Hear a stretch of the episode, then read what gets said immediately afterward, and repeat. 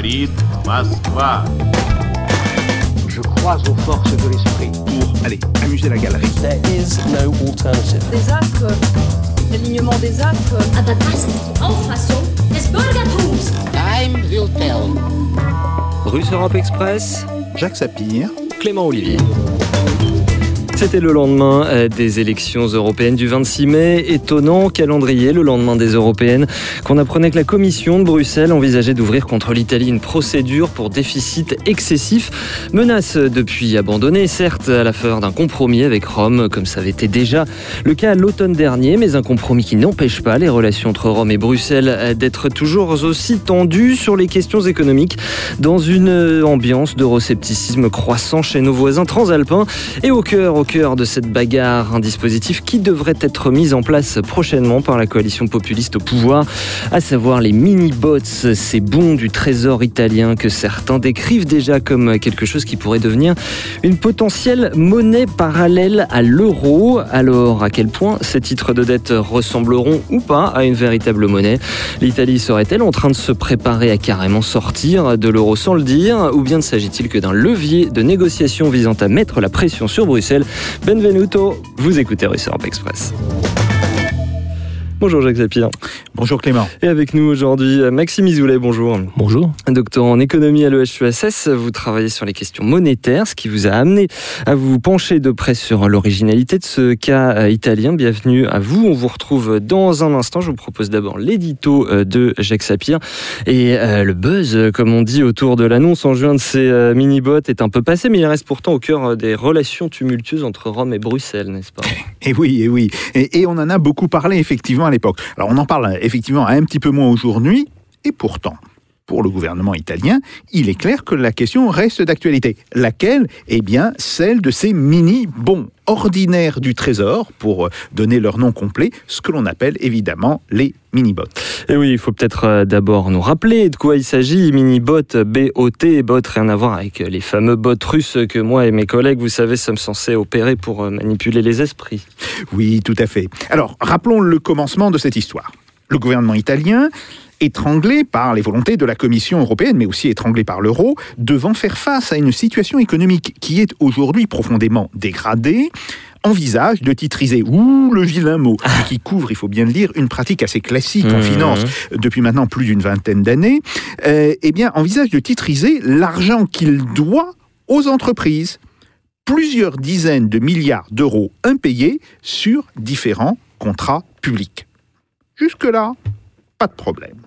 Seulement, le gouvernement veut émettre, pour ce faire, des titres sous la forme de mini-bons ordinaires du Trésor. Euh, quand on dit mini-bons ordinaires du Trésor, il est envisagé d'en faire pour des valeurs faciales de 200 euros, ça va encore, de 100 euros, ça Mhm. commence à devenir un peu plus étrange, 50, 20 et 5 euros. Et là, c'est très mini, ouais. Oui, et là, on se dit, qu'est-ce que c'est? Alors, effectivement, euh, le gouvernement veut donc émettre ces titres et permettre aux entreprises de payer leurs impôts et leurs charges avec ces mêmes titres. Et voilà, et c'est l'Access Corse, Jacques Sapir. Oui, tout à fait. Euh, préfecture Ajaccio, comme aurait dit Pierre Dac, euh, voté à l'unanimité au Parlement italien il y a de cela déjà euh, quelques, quelques mois. La résolution, qui n'est pas encore une loi, il faut le préciser, sur ces mini-bots, a rapidement suscité des inquiétudes. Et s'il s'agissait d'une méthode pour le gouvernement italien afin de créer une monnaie parallèle. Par ailleurs, euh, le projet des mini-bons, tel qu'il est retenu, ressemble furieusement à des billets. Et quand on a vu euh, les premières planches qui étaient faites, euh, on pouvait effectivement Des- des s'y maquettes, tromper, oui, oui, les, des maquettes. les- les- les- les- les maquettes des planches. Donc, si l'objectif visé n'était pas simplement une compensation fiscale entre un payé de l'État et un payé des entreprises, mais donc bien de servir à sortir en douceur de l'euro. Et voilà, une hypothèse qui évidemment ne ferait pas que des heureux. Effectivement, euh, Madame Christine Lagarde, alors présidente du Fonds monétaire international, s'en était à l'époque inquiétée. Le débat s'est d'ailleurs politisé euh, en Italie. Euh, les députés du Parti démocrate, qui est aujourd'hui dans l'opposition, euh, et qui avaient voté d'ailleurs pour cette résolution, euh, puisque cette fameuse résolution avait été votée à l'unanimité, euh, ont pris leur distance après par rapport à cela. Et puis, l'actualité tournant, on a un peu oublié cette question. Pourtant, le président de la commission au bilan euh, de l'Assemblée nationale italienne, l'équivalent de notre prestigieuse commission aux finances, M. Claudio Borghi, a indiqué que les mini-bots seraient intégrés dans la prochaine loi de finances qui sera présentée au Parlement à la fin du mois de septembre. De fait, l'Union européenne hésite à engager contre l'Italie une procédure pour déficit excessif. Et de son côté, le gouvernement italien a lui aussi réduit certains de ses objectifs. Un compromis semble pouvoir émerger après la menace d'un bras de fer entre le gouvernement et la euh, Commission. Les midi-bots font-ils donc partie du passé ou sont-ils toujours un instrument dans la négociation? C'est bien euh, tout l'enjeu, Jacques Sapir, alors euh, que les prochains mois pourraient être déterminants, évidemment. Effectivement. De fait, on a surtout décidé à Bruxelles de ne pas décider. Oh. Euh, les nouvelles têtes de la Commission, du Conseil européen, tardent d'ailleurs à se mettre en place. Christine Lagarde a été pressentie pour occuper le poste de Draghi à la Banque centrale euh, euh, européenne, mais elle n'est pas encore en fonction. Dans ce contexte, tout le monde semble donc avoir décidé d'attendre. Seulement, pour combien de temps? De fait, nous devrions avoir la réponse avec la loi de finances et avec les fuites habituelles qui accompagneront sa présentation. Mais il est clair aujourd'hui que l'Italie reste une bombe, que ce soit pour l'Union européenne ou pour la zone euro. Une bombe à mèche lente, assurément, mais une bombe quand même. Une bombe euh, quand même. Jacques, précisons simplement que nous enregistrons cette émission euh, alors que le, le vote du Parlement européen euh, sur la nomination de Christine Lagarde n'a pas Absolument. encore eu lieu. Vous nous regardez peut-être une fois que ce sera le cas. Pour autant, Maxime Isoulet, avant de, de s'engager dans cette conversation sur, sur les mini-bots à proprement parler, il faut peut-être qu'on fasse un, un point sur la, la situation économique en, en Italie et le, son lien avec la situation politique, évidemment. Oui, bien sûr. Alors donc l'Italie est dans une situation économique difficile depuis euh, de nombreuses années. Cette situation a débouché sur l'élection donc euh, d'un gouvernement de coalition entre euh, le mouvement 5 étoiles et la Ligue, anciennement Ligue du Nord, mais qui a eu des transformations idéologiques assez profondes. Et donc ce gouvernement est maintenant aux manettes en Italie et est assez bien en fait implanté hein, dans la population, puisqu'on a vu aux dernières élections européennes qu'il était soutenu par la population, euh, bien que le rapport de force ait largement changé entre les deux parties de la coalition. Effectivement, quoi qu'on pense de ce gouvernement, il faut bien dire qu'il est, oui, oui, il a une majorité nette. ouais. Alors, Voilà. le, le rapport de force est inversé. hein. Oui, tout à fait.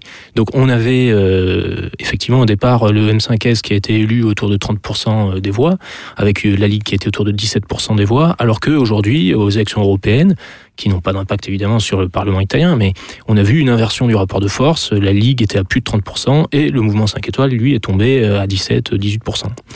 Donc en fait, euh, c'est une situation paradoxale évidemment, puisque euh, en fait au Parlement, on a l'ancienne situation politique, celle qui datait des élections générales, et aujourd'hui, on sait que les électeurs privilégient la Ligue. Mais pourtant, il y a toujours un nombre supérieur de députés du M5S euh, qui sont représentés au Parlement. Donc cette situation joue beaucoup, puisque évidemment, euh, la Ligue a plus d'influence que son nombre de députés ne pourrait le laisser penser.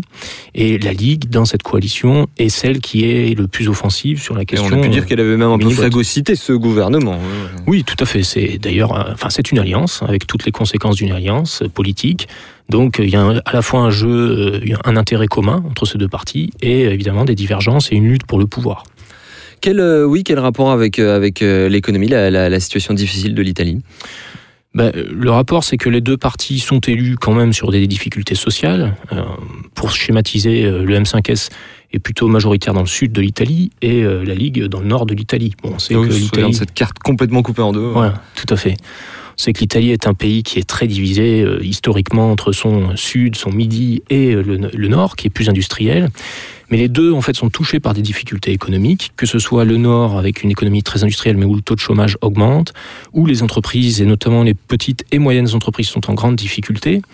Euh, et que ce soit le Sud, bien sûr, qui est touché de façon plus ancienne, mais de façon très importante par le chômage, le chômage des jeunes, et par tout un tas de problématiques qui ont trait à la situation sociale. Pourquoi, euh, pourquoi cette euh, conflictualité sur la question de l'euro? Alors, conflictualité entre les deux parties, vous voulez dire ou- de, de façon, euh, de façon générale, pourquoi cette question de l'euro se pose de façon euh, très forte en Italie?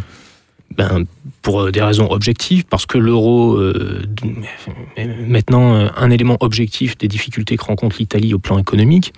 Elle empêche un ajustement euh, de sa monnaie qui permettrait de relancer sa, compétitivité, qui permet sans euh, faire de, baisse de salaire. Euh, L'euro est un système de gouvernement qui empêche l'Italie de prendre des mesures d'investissement, notamment d'investissement public. Et on sait très bien que tout ça est, est en fait empêché de fait par le contrôle de la Banque Centrale Européenne sur la monnaie en Italie. Et puis une euh, dette publique particulièrement euh, élevée, Jacques Sapir, euh, qui est au-dessus des, des 130 euh, pourcents, c'est Oui. de, de plus de 2300 milliards. Oui, d'euros. tout à fait. C'est c'est de l'ordre de euh, 133%. Alors, il faut quand même dire, là, sur la question de, de la dette publique, euh, que cette dette publique n'augmente pas depuis ces dernières années. Mm. En réalité, la dette publique, elle a atteint ce niveau extrêmement élevé il y a à peu près 10 ans. Euh, et depuis, euh, les différents gouvernements, à commencer d'ailleurs par le gouvernement de Silvio Berlusconi, Mm. euh, ont fait des efforts tout à fait importants, d'ailleurs des, des efforts qui coûtent cher à la population, en particulier le fait que, il faut le savoir, le budget italien dégage ce qu'on appelle un excédent primaire, Oui. Euh, ce qui n'est pas le cas en France. hein, si vous voulez, ça fait euh, C'est nous rappeler ce que c'est qu'un oui, alors, excédent ce qu'on appelle primaire. un excédent primaire, c'est euh, le résultat du budget quand on ne tient pas compte des intérêts de la dette. Autrement dit, hors les intérêts de la dette, il n'y a pas de déficit du budget italien. Le budget italien est même en excédent.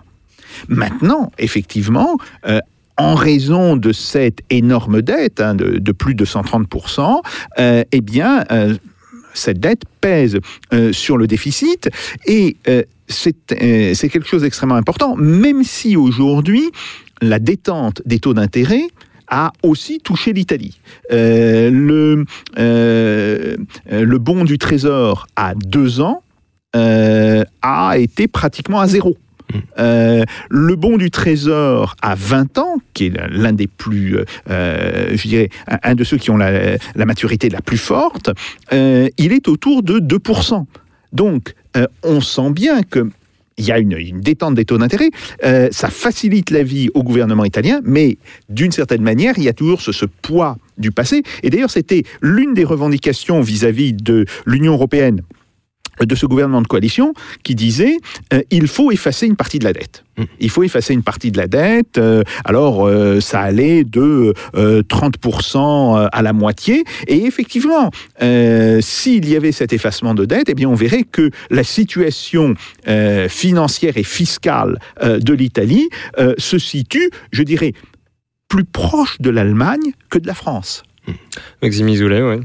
Oui, oui, non, tout à fait. euh, ce- ces, observations sont tout à fait exactes. Et donc, euh, évidemment, euh, la, la situation politique euh, s'en ressent. Alors après, il y a euh, toute une négociation entre le gouvernement italien et les institutions européennes qui s'est mise en place. On peut dire qu'en large partie, euh, c'est une partie d'échec, en fait, entre le gouvernement italien et euh, la, la Commission européenne, représentée par Pierre Moscovici, pour la négociation du budget italien. Mmh.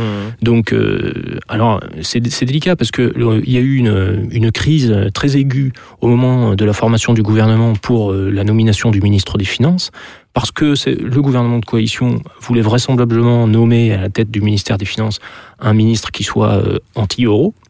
Et euh, la Commission européenne et le président de la République italienne, Sergio Mattarella, qui euh, est opposé en fin de compte au gouvernement, s'y sont opposés à la nomination de ce ministre.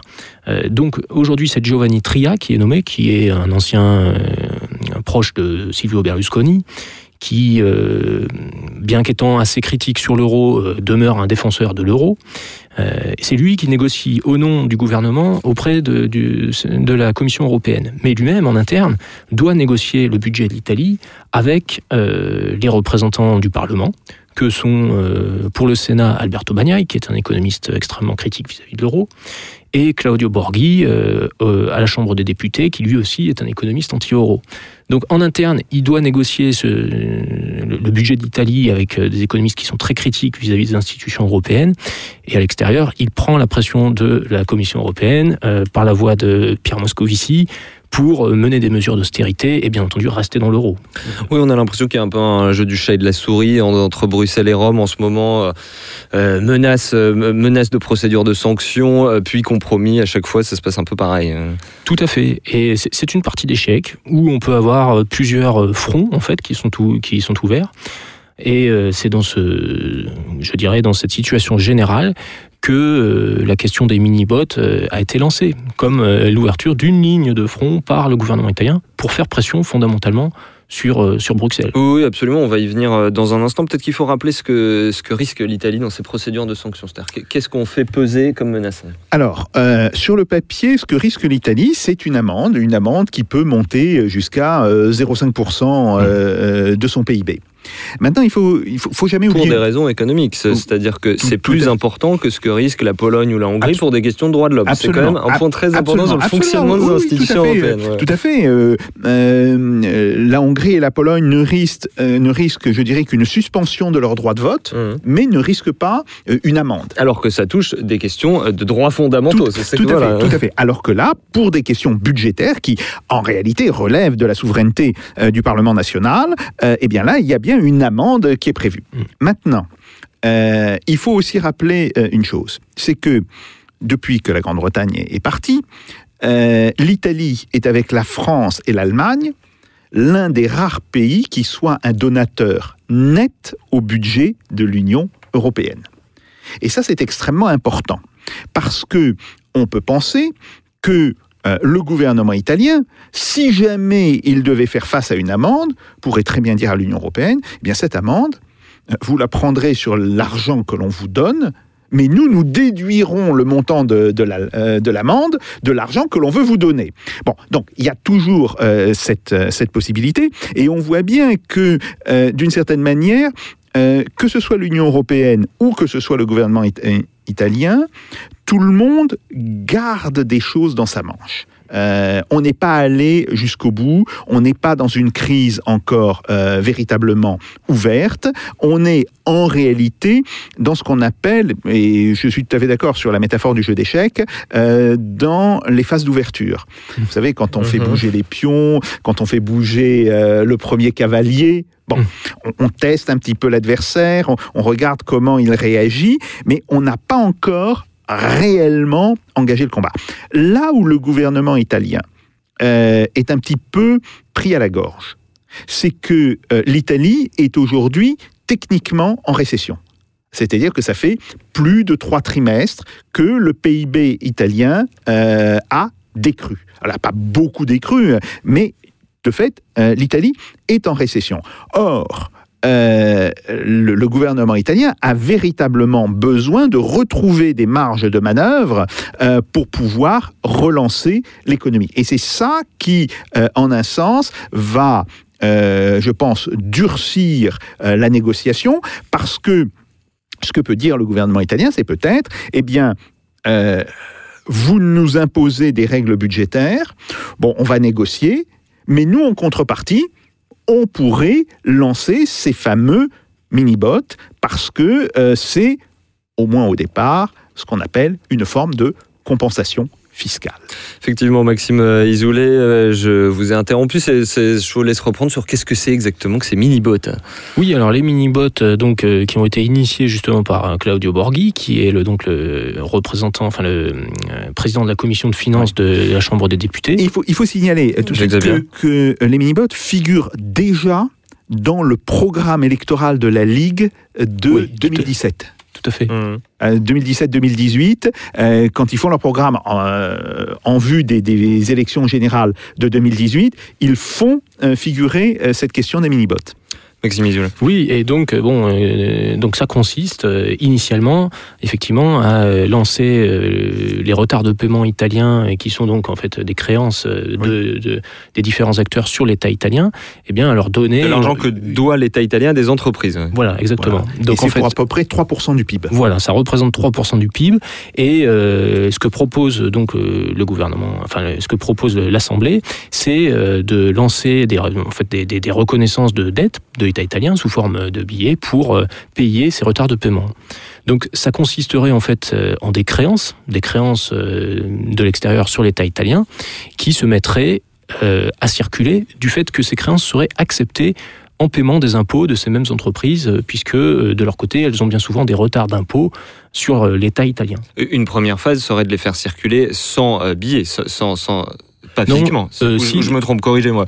Euh, le but serait, euh, de, de- de- si vous me corrigerez si je me Ouais. trompe, mais euh, de- d'émettre des billets en- qui, qui correspondraient à ces dettes de l'État italien. Hum. Oui, tout à fait. Ouais, L'idée, c'est euh, d'émettre donc ces mini-bons ordinaires du Trésor sous la forme euh, de bons du Trésor, euh, mais je dirais fiduciaires.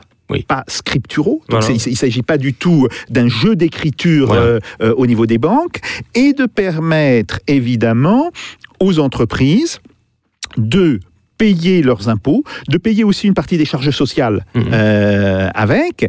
Et évidemment, on se dit, mais puisque ça va devenir un petit peu des, bons du trésor fiduciaires, ce que sont d'ailleurs tous les bons du trésor, hein, euh, qui a déjà vu, un- par exemple en France, un, bon du trésor, c'est que ben, c'est euh, c'est un morceau de papier où il y a euh, marqué bon du trésor à l'égard de monsieur Intel ou à l'égard de la banque Intel, bon, etc. Bon.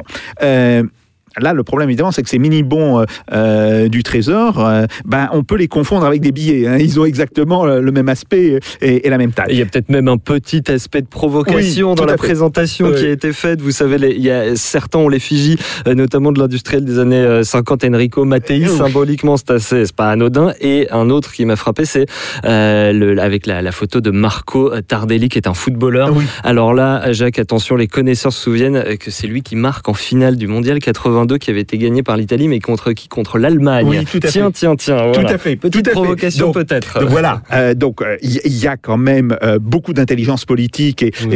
et, et- et beaucoup aussi de symboles et de dire attendez, nous on a une histoire et, et on la connaît, même si vous, les tudesques, dans vos vastes forêts, vous ne la connaissez Une pas. espèce de sémiotique, Voilà. alors que les billets de l'euro, effectivement, représentent des ponts qui n'existent pas et qui vont de nulle part à nulle part. Voilà.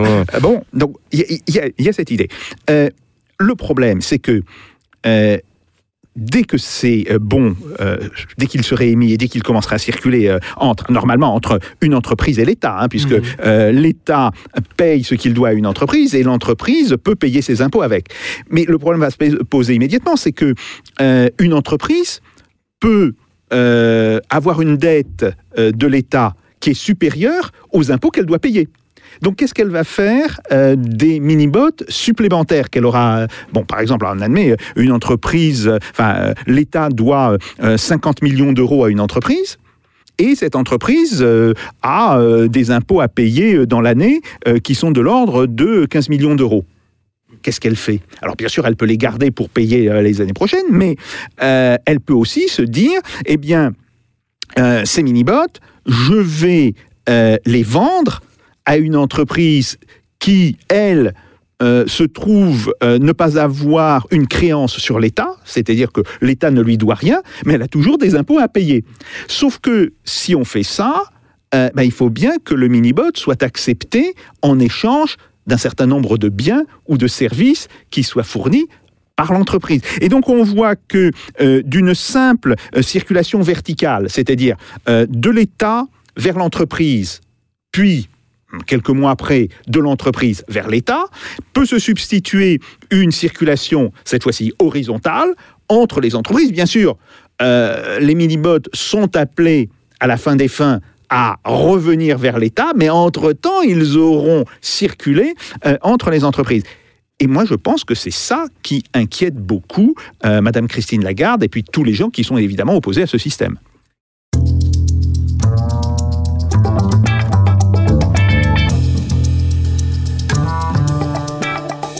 Russe Europe Express, Jacques Sapir. Clément Olivier. Autrement dit, eh bien, ça, commence farouchement à ressembler à de la monnaie, euh, voire de la création monétaire officieuse, puisqu'il faut quand même. Alors là, je fais le petit moment pour les nuls, euh, pour euh, nos auditeurs qui ne le sont pas. À notre époque, on ne mesure plus la valeur des pièces par leur poids en, métal, évidemment. Une, et une monnaie, qu'est-ce que c'est qu'un billet de 10 euros qui n'a pas de valeur en soi? C'est une reconnaissance de dette qui est généralisée, qui est reconnue par tous. Pour autant, Maxime Isoulet, ces mini-bots, c'est une monnaie euh, et pas bancaire. Oui, alors euh, ce qui est intéressant dans le cas que vous évoquez, c'est que il ne s'agit pas d'une monnaie officielle, puisqu'elle n'est pas reconnue comme telle par aucune institution. En revanche, elle fonctionne exactement comme une monnaie. Alors ça pose évidemment euh, une question très intéressante euh, dans le cadre de l'affrontement euh, qui pourrait y avoir entre le gouvernement italien et les institutions européennes, c'est que le gouvernement italien pourrait faire circuler cette monnaie qui donc en revêtirait toutes les caractéristiques, tout en disant ça n'est pas une monnaie, vous ne pouvez pas euh, nous dire que nous menons une action illégale. Alors évidemment, il y aurait certainement une controverse euh, juridique liée à ça, etc. Mais enfin, euh, il y a quand même cette possibilité qui est ouverte grâce au mini-bot Mm. pour le gouvernement italien, et c'est aussi pour ça qu'ils y réfléchissent. Mais pour que ce soit une véritable monnaie, il faut qu'elle soit, qu'on n'ait pas le droit de la refuser. C'est ça le, le- le principe, c'est qu'on on impose l'usage d'une monnaie. De nouveau, un, un instant pour les nuls, si vous arrivez avec un sac de pièces de 2 centimes au supermarché, ça va embêter le caissier ou la caissière, mais il n'a pas le droit de vous le refuser. Tout Là, ce serait le cas. Donc, est-ce que ça ne fait pas de ça un- peut-être un gadget Alors, finalement Dans le, dans le cas de- dont on parle des mini-bots, ce serait pas tout à fait le cas, puisque la seule chose qui serait mise en place au départ, c'est qu'elle serait acceptée pour le paiement des impôts. Et c'est ça qui lui donnerait un caractère Mhm. euh, euh, qui ressemblerait à une monnaie, puisqu'il se mettrait à circuler, puisque les agents savent qu'ils pourraient l'utiliser pour payer leurs impôts. C'est vraiment ça la, la clé. Maintenant, une monnaie officielle, effectivement, comme vous le dites, euh, c'est la, la reconnaissance en fait de ce qu'on appelle le pouvoir libératoire Mhm. qui doit être reconnu par l'État. Seul l'État ou une banque, euh, une autorité monétaire peut le faire. Et ça, euh, dans un premier temps, ça n'aurait pas lieu pour le mini-bot. Toute la question est là. Mais on peut aussi imaginer, s'il se développe, s'il sert à sortir de l'euro pour les Italiens euh, suite à euh, une émission massive et puis un conflit grave avec la, la Banque Centrale Européenne, à ce moment-là, on peut imaginer évidemment que l'État italien reconnaisse le pouvoir libératoire des mini-bots et à ce moment-là, ça deviendrait une véritable monnaie. Mais ça voudrait dire une, situation conflictuelle ouverte, parce que ça voudrait Tout dire désobéir euh, aux règles de la zone euro. Dans, dans la zone euro, on n'a pas le droit d'imposer l'usage d'une d'une autre monnaie. Tout à fait. Là, on serait dans le cas euh, d'une situation conflictuelle qui mènerait à la sortie de l'euro de l'Italie. Euh, on n'en est pas là pour l'instant, mais l'avantage du mini-bot pour le gouvernement italien, c'est qu'il permettrait de répondre à une telle situation. Il permettrait de dire, vous voulez nous, étrangler, comme, cela s'est passé en Grèce en 2015, euh, pour des raisons politiques. Donc vous voulez nous faire tomber, et pour cela, vous utilisez le pouvoir de la monnaie. Nous pouvons répondre avec une monnaie que nous avons mise en place. Oui. Alors, il y a deux observations qu'il faut faire et qui sont importantes. La première, c'est effectivement euh, le fait d'accepter ou de dire que l'on acceptera quand ils seront créés euh, les mini-bots pour le paiement des impôts. C'est un point tout à fait fondamental. Parce que si on regarde dans les expériences antérieures qu'il y a eu avec des monnaies parallèles, il n'y en a pas eu beaucoup, mais il y en a eu euh, un certain nombre. Euh, la, la plus connue est évidemment euh, celle des, des coupons qui avaient été émis par le gouvernement provincial de l'Alberta. C'était dans les années 30 au Canada, d'ailleurs, suite à la crise de Mhm. 1929. Ces coupons n'étaient pas acceptés pour le paiement des impôts. Et c'est pour cela que cette tentative, ou disons cette expérience, a échoué. Mais à partir du moment où euh, on pourra payer ses impôts, on pourra payer ses charges euh, sociales avec euh, ces mini-bots, ça donne intrinsèquement de la valeur aux mini-bots. Et on voit bien là que une partie de la valeur de la monnaie tient justement dans sa capacité à éteindre des dettes fiscales. Euh, S'il n'y a pas derrière le mécanisme de circulation de la monnaie euh, le mécanisme de la fiscalité euh, par rapport à l'État, eh bien, cette monnaie a beaucoup de mal à s'imposer. Donc là, on voit bien que en, affirmant dès le départ, oui, les mini-bots pourront servir à payer les impôts, euh, le gouvernement italien, ou plus précisément euh, Claude Borghi, qui est, qui est le, le grand concepteur Mhm. euh, de ces mini-bots, il marque un point extrêmement important. Deuxième chose, c'est évidemment ce que vous avez dit, Maxime. Est-ce que le gouvernement italien, parce que c'est quand même ça, ça c'est une décision de gouvernement. C'est pas une décision de, de la banque centrale. hein. C'est une décision du gouvernement Oui. de décider de, de- que une forme de monnaie ou une monnaie a justement ce qu'on appelle le pouvoir libératoire, c'est-à-dire que nul ne peut refuser cette monnaie en paiement. Là, on est face à un acte politique fort, mais qui n'est pas nécessaire pour que les mini-bots circulent. Par contre, on voit très bien quelle serait euh, l'utilité de cet, acte euh, politique. Euh, ça serait d'une certaine manière la dernière arme entre les mains du gouvernement italien euh, face à l'Eurogroupe et face à la Commission de Bruxelles, qui consiste à dire, euh, si vous nous poussez dans les cordes, alors à ce moment-là, nous prendrons la décision de donner ce pouvoir euh, libératoire absolu en Italie, euh, en tous les cas, euh, au mini-bot, mais ça voudrait dire que immédiatement, il retirerait ce pouvoir à l'euro. Donc, on voit bien que c'est d'une manière, je dirais, un petit peu subliminale, euh, la menace que le gouvernement italien entend faire peser, que ce soit vis-à-vis de l'Eurogroupe, qui, euh, qui gère euh, la zone euro, ou que ce soit euh, de la Commission de Bruxelles. Alors évidemment, on n'en est pas encore là. D'ailleurs, les mini-bots n'existent pas à l'heure actuelle. donc, il n'y a pas encore de loi les instaurant. Mais tout le monde, d'une certaine manière, se projette euh, d'ici quelques mois, bon, Mmh. dit, et s'il crée euh, ces mini-bots, et euh, commence à prendre position par rapport, je dirais, aux, différentes possibilités qu'ouvre ce système. Avant, oui, justement, de, revenir sur cet aspect rapport de force, peut-être un mot, Maxime Isoulet, sur les, autres euh, types de, monnaies euh, parallèles de ce genre. Euh, Jacques Sapir, Jacques Sapir en mentionnait une. Il faut se rappeler plus récemment aussi des, IOU, les IOU, comme je te dois de l'argent en, Californie après la crise de 2007-2009. La différence, les similitudes selon vous? Euh, dans tous les cas, en fait, euh, ce, qui est vraiment fondamental, ce qui est en jeu, c'est qu'il s'agit de créances et de créances qui se mettent à circuler. En fait, comme j'essaie de le montrer dans mes propres recherches, la, créance a vraiment ce pouvoir ambivalent, euh, si elle se met à circuler, à se transformer en monnaie, à jouer le rôle d'une monnaie. C'est quelque chose qu'on observe effectivement dans différents cas historiques. C'est quelque chose qu'on observe aussi, en fait, au, au Moyen Âge, dans la circulation des lettres de change entre les différents banquiers, marchands banquiers médiévaux, justement en Italie. Et euh, le- la créance a donc ce pouvoir ambivalent. Si une créance se met à être échangée entre les agents, si elle se met à circuler, elle devient elle-même une forme monétaire et elle peut euh, ultimement se transformer en monnaie si elle acquiert ce fameux pouvoir libératoire que lui confère l'État. Et, le, et le- le lien avec les monnaies locales qui existent dans différents endroits? Alors bon, il faudrait prendre les cas euh, individuellement. Il existe différentes formes de monnaie locale, mais bien souvent, ce ne sont pas, euh, enfin, d'après celles que j'ai vues moi Mhm. personnellement, ce sont pas forcément des créances euh, qui se mettent à circuler comme euh, dans le cas des mini-bots. C'est plutôt euh, une forme de monnaie qui a une convertibilité automatique Mhm. avec la monnaie officielle. Et dans ce cas, je dirais que c'est un, c'est un peu moins intéressant. Ça a moins de potentiel de développement peut-être que des créances qui se mettent à circuler. Justement, à propos de convertibilité, là, les, les maquettes de ces mini-bots qu'on a vues, ils disent euro.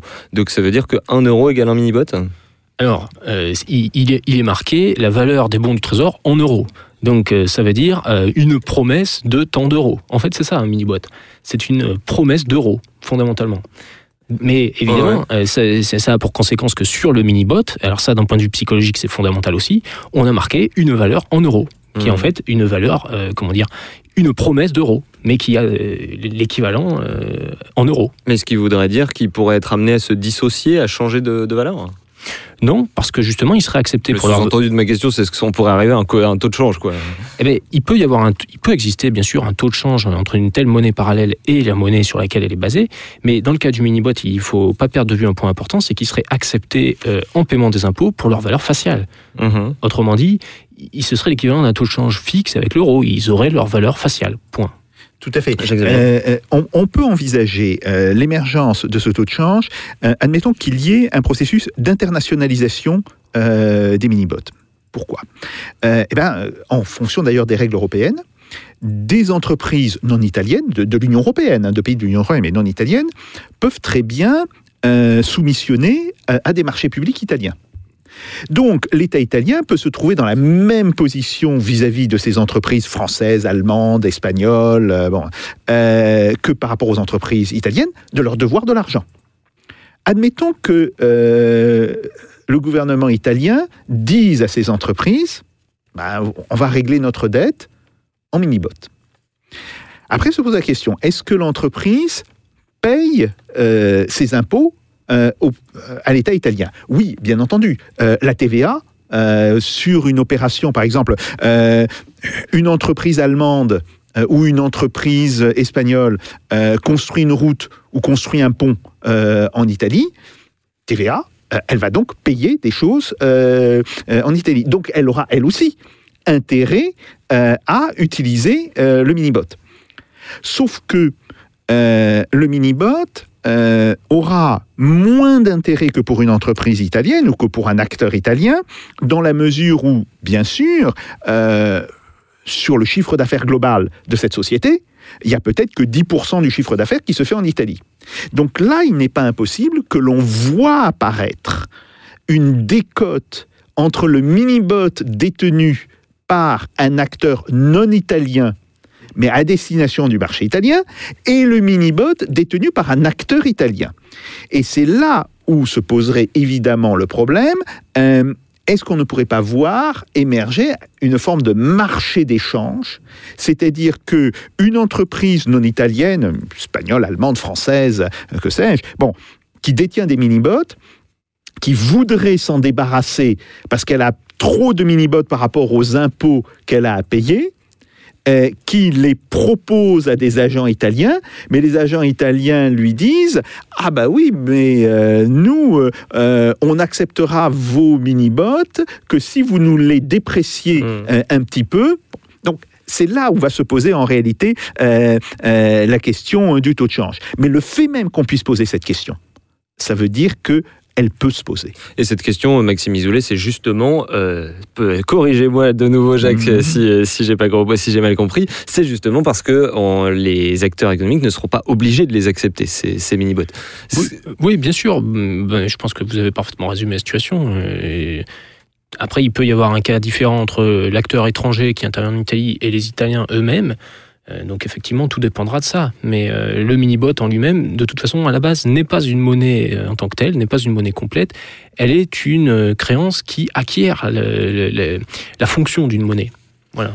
Une créance et, comme on disait, peut-être un levier de, de négociation face à, face à Bruxelles. Vous vous souvenez quand en 2015, quand, la Grèce négociait son, plan d'aide avec la, Troïka, FMI, euh, BCE Commission, euh, eh bien ici en France, des gens comme Frédéric Lornon ou vous-même, euh, Jacques Sapir, avaient dit que le, vrai levier de négociation qui manquait à Alexis Tsipras, c'était de menacer tout bonnement de sortir de l'euro. Ça n'avait pas été envisagé par le gouvernement de Tsipras. Est-ce que, ce serait ça qu'essaierait de faire l'Italie, c'est-à-dire plus que de réellement faire circuler une monnaie alternative, est-ce que ce serait voilà faire peser une, menace pour pouvoir mieux négocier par la suite En réalité, les deux sont tout à fait liés, puisque euh, les Italiens ont évidemment observé très attentivement euh, la séquence qui s'est produite en Grèce euh, en 2015. Et qu'est-ce qui s'est passé en Grèce en 2015 C'est que la Banque Centrale Européenne, à la fin d'un long processus de négociation, a en fait progressivement mis fin à la circulation de l'euro en Grèce. Et donc euh, les banques qui sont à la base de la circulation de cette monnaie se sont mises à fermer et l'économie grecque a été littéralement étranglée par cette action extrêmement abusive de la Banque Centrale Européenne. Face à cela, et en plus dans l'urgence, parce que le gouvernement grec n'avait rien prévu, euh, rappelons-nous que Yanis Varoufakis, avait prévu, euh, qui était ministre des Finances, Mhm. avait proposé, euh, suite au référendum, à son président de, de sortir de l'euro, de mettre en place cette fameuse monnaie euh, basée sur le IOU. Mais euh, Euh, C'est un, oui. un peu différent. Oui, Il, avait, il proposé euh, l'émission euh, d'IOU, euh, donc du- d'une monnaie parallèle, euh, dès février. Oui. Dès février. Quand, euh, quand la Banque Centrale euh, Européenne a bloqué le refinancement des banques grecques. Oui. C'est- de Oui, ça dont vous parlez. oui, oui, et il y a eu à ce moment-là cette, cette espèce de pénurie d'euros euh, euh, en Grèce. Bon. Euh, et après le référendum, c'est là où, le jour d'après, Varoufakis est venu devant Tsipras et lui a proposé, en fait, de réquisitionner la Banque centrale de Grèce de manière à faire émettre scripturalement suffisamment d'euros pour permettre aux banques grecques de fonctionner. Et c'est ce que euh, Tsipras a refusé, Hmm. et c'est largement la raison de la démission euh, de Varoufakis. euh, de Varoufakis. d'urgence monétaire. Voilà. Hmm. Bon.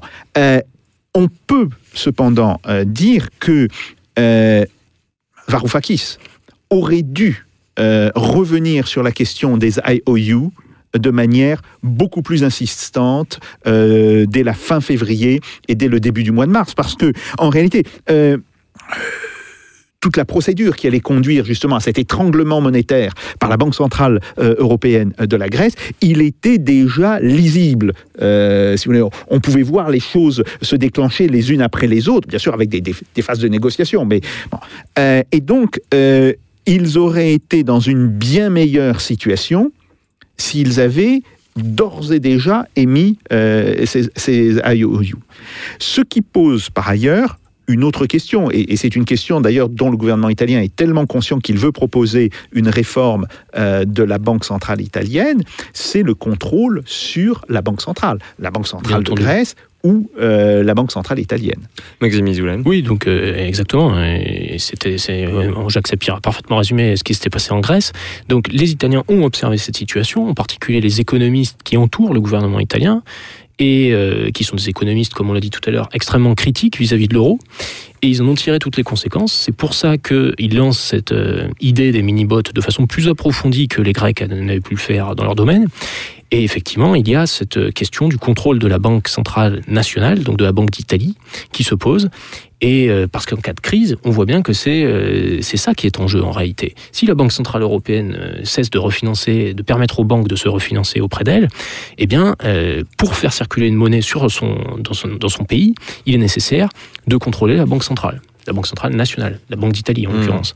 Donc, euh, les Italiens se posent cette question et il- effectivement, il y a une, une réforme de cette Banque centrale qui a été proposée sur l'initiative du Parlement, du Sénat, pour être précis. Euh, réforme dans laquelle Alberto Bagnai est donc extrêmement impliqué, évidemment, et euh, qui a pour but de faire, euh, d'aligner en fin de compte le mode de gouvernance de la Banque d'Italie sur les autres banques centrales européennes de la zone euro. Et en fait, in fine, le but, c'est de faire nommer les gouverneurs de cette Banque d'Italie par le Parlement et par le gouvernement. Moitié-moitié, en gros. Alors, à quoi ça conduirait si ça va au bout? Et il y a des chances que ça aille au bout, parce que c'est tout à fait permis par les traités, et c'est ce que montre très bien Alberto Bagnai. Ça pourrait permettre... Qui est, je me permets, Oui. votre, euh, directeur de Oui. thèse, précisons-le par souci de transparence. Tout à fait. oui, tout à fait. Et, oui, et, et- et- et qui est le président de la commission aux finances euh, euh, Hmm. du Sénat italien. Voilà, Maxime exactement. Et donc, euh, si cette euh, réforme était menée, et elle, a toutes les, chances d'être menée, euh, elle conduira à faire nommer par le gouvernement actuel et par le Parlement actuel les gouverneurs de cette banque centrale. Autrement dit, des gouverneurs qui seront favorables aux idées de ce gouvernement, autrement dit encore, des gouverneurs qui pourraient préparer la sortie de l'euro de l'Italie. Et donc, voilà, une action plus franche euh, de la part des Italiens euh, qu'en Grèce à l'époque. Euh, pour autant, est-ce que en faisant tout ceci sans vraiment dire jusqu'où il pourrait aller, est-ce que vous n'avez pas peur que tout ça, ça, ça souffle sur les braises, que ça ne fasse qu'empirer une situation économique déjà difficile en Italie? Mais il faut distinguer euh, la situation générale de la situation, euh, des situations d'urgence qui pourraient résulter d'un conflit avec la Banque centrale européenne. Mais de toute façon, le, le problème majeur, je pense, de l'économie italienne, et c'est d'ailleurs un problème qui ressort dans les négociations pour le budget, c'est le problème de l'investissement et de la demande. Ça, c'est fondamental, parce que les négociations qui sont menées avec euh, la Commission européenne euh, sont des négociations où, euh, en gros, les économistes de, euh, de la Commission disent euh, votre potentiel de croissance euh, est très euh, est très faible, donc vous ne pouvez pas avoir une politique budgétaire expansive. Mais le problème, c'est que ce, concept de potentiel de croissance, il est extrêmement contestable. En fait, il est basé sur euh, les, tendances de croissance passées. Ce sont des modèles économétriques qui se basent sur les données passées. Et plus la croissance de l'Italie faiblit, plus le potentiel de croissance est évalué comme faible. Donc en fait, plus l'économie, moins l'Italie, euh, l'Italie a le droit d'investir, alors que c'est ce dont elle a besoin pour s'en sortir. Donc là aussi, c'est ce que disent les Italiens. Ils disent nous avons besoin d'investissement, nous avons besoin de- d'augmenter la demande, et ils ne peuvent pas le faire en raison en fait de d'erreurs théoriques qui sont euh, qui sont faites par par les économistes euh, pro euro. Tout à fait. Tout à fait. Euh, alors, c'est un concept qui a maintenant euh, à peu près une vingtaine d'années. Euh, c'est le concept, évidemment, euh, du euh, de l'écart de croissance. Hein. Ouais. C'est- le, euh, le GDP gap, comme Oui, on oui. dit en, en, euh, des économistes. Bon, et vous avez tout à fait raison. Il est en réalité l'image des taux de croissance passés. Alors, un petit peu directement, mais surtout indirectement par l'investissement. Mais donc un gouvernement qui aurait beaucoup réduit euh, ses investissements pour faire de l'ajustement budgétaire, ce qui est le cas de l'Italie. Parce qu'il faut savoir aujourd'hui que les investissements euh, italiens en euros constants représentent euh, environ 75% de ce qu'ils étaient au début des années 2000. Donc il y a eu une espèce d'effondrement euh, très net euh, de l'investissement en Italie. Eh bien évidemment, ça se retrouve euh, dans ce fameux écart de croissance et donc ça permet à certains économistes de dire, ben voilà, votre écart de croissance étant peu différent de votre croissance réelle, votre croissance potentielle correspondant à peu de choses près à votre croissance réelle, vous n'avez pas intérêt à faire une politique de forte relance. En réalité, euh, il faut reprendre je dirais à l'envers la question et se poser euh, vraiment le problème de savoir quel est le multiplicateur de croissance, qui est d'ailleurs calculé, euh, parce que euh, si les économistes font un certain type de calcul, d'autres font d'autres types de calculs. Et ce qui est très drôle, ce sont très souvent des économistes du Fonds monétaire international euh, qui regardent ce multiplicateur de croissance. Et on voit qu'en Italie, le multiplicateur de croissance, il est très élevé. Euh, il est de ordre de euh, euh, 1,7, euh, 1,8. Autrement dit, pour 1 euro euh, en investissement, ou 1 euro plus précisément en déficit budgétaire, on aurait 1,7 euros en production supplémentaire. Et donc, euh, l'importance euh, de ce multiplicateur fiscal, pour lui donner son, euh, son nom technique euh, complet, l'importance de ce multiplicateur fiscal est aujourd'hui euh, au cœur des débats qu'il y a euh, alors entre les économistes, hein, en, sachant que par exemple euh, il y a les économistes d'institutions pro-européennes qui disent non non il faut rien toucher, il faut au contraire rester dans une politique de rigueur, et puis d'autres qui disent mais euh, cette politique de rigueur elle est complètement folle et on a un très gros potentiel de croissance à cause de ce multiplicateur fiscal. Et de ce point de vue-là, il est intéressant de voir que le Fonds monétaire international, d'une certaine manière, vient je ne dirais pas euh, volontairement, vient involontairement euh, à la rescousse des Italiens. Maxime Isoulet, je vous laisse euh, le mot de la fin. Oui, bah, donc euh, tout à fait. euh, C'est, on- on est vraiment dans cette situation euh, paradoxale où euh, l'économie italienne a besoin d'investissement, a certainement des marges, parce que quelle est la, crainte en fait des économistes de- ou du FMI ou euh, favorables aux institutions européennes? C'est bien souvent, euh, ils disent si vous, vous investissez trop, vous allez avoir de l'inflation parce que votre système productif ne peut pas suivre les investissements que vous allez faire ou l'augmentation de, la demande. Mais euh, fondamentalement, c'est là où ils commettent une erreur parce qu'il n'y a pas de, risque d'inflation en Italie. Il y a au contraire une inflation qui est très basse, qui est même euh, potentiellement, euh, qui peut basculer dans la déflation, c'est le grand risque actuellement, il y a des marges de manœuvre pour investir en Italie et pour relancer le système productif et certainement le niveau des salaires. Et ça, euh, c'est vraiment le, point clé qui, certainement conduira euh, le gouvernement italien à la rupture, à mon avis, avec les institutions européennes, parce que les institutions européennes ne veulent pas entendre euh, ce besoin et cette difficulté.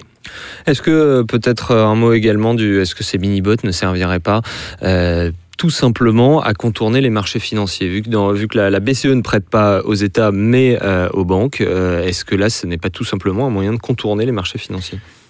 Il y a le, le grand problème du financement des dépenses de l'État, en particulier des dépenses d'investissement de l'État. Ça, c'est un problème qui se pose de plus en plus dans tout un tas de pays, pas seulement euh, en Italie. hein. On a un grand débat qui émerge aux États-Unis sur la, la MMT, comme on appelle. C'est la grande question du financement de l'État et de ses limites. Et bien sûr, euh, le, le financement uniquement par le marché tel qu'il est pratiqué actuellement pose de- des problèmes euh, fondamentaux parce que euh, parce que bon là évidemment les taux sont bas donc ça en pose beaucoup moins en ce moment mais euh, ça ça, ça- ça peut conduire l'État à cesser d'investir alors que il a les possibilités institutionnelles de le faire s'il s'en donne les moyens. Hmm. Donc euh, pour répondre à votre question, les mini-bots oui ça peut être un des outils pour l'État euh, pour investir. Eh bien, euh, merci euh, Maxime Isoulé, merci d'être passé par chez nous aujourd'hui. On vous retrouve sur votre blog euh, sobrement euh, nommé l'expropriation financière euh, sur la plateforme Hypothèse. Merci bien sûr aussi à vous Jacques Sapir et à vous euh, tous euh, qui nous suivez en radio, en vidéo sur la page, euh, sur la chaîne YouTube de Spoutnik France ou en podcast pour vous abonner et ne jamais manquer un épisode. Tous les détails sur fr.spoutniknews.com à la rubrique euh, Russe Europe Express. Une émission euh, préparée avec Jean-Baptiste Mendes et mise en onde et en images par Pipo Picci et Thibaut Piquin. On vous retrouve la semaine prochaine. D'ici là, bien sûr, faites pas vos jacques. Ciao tutti.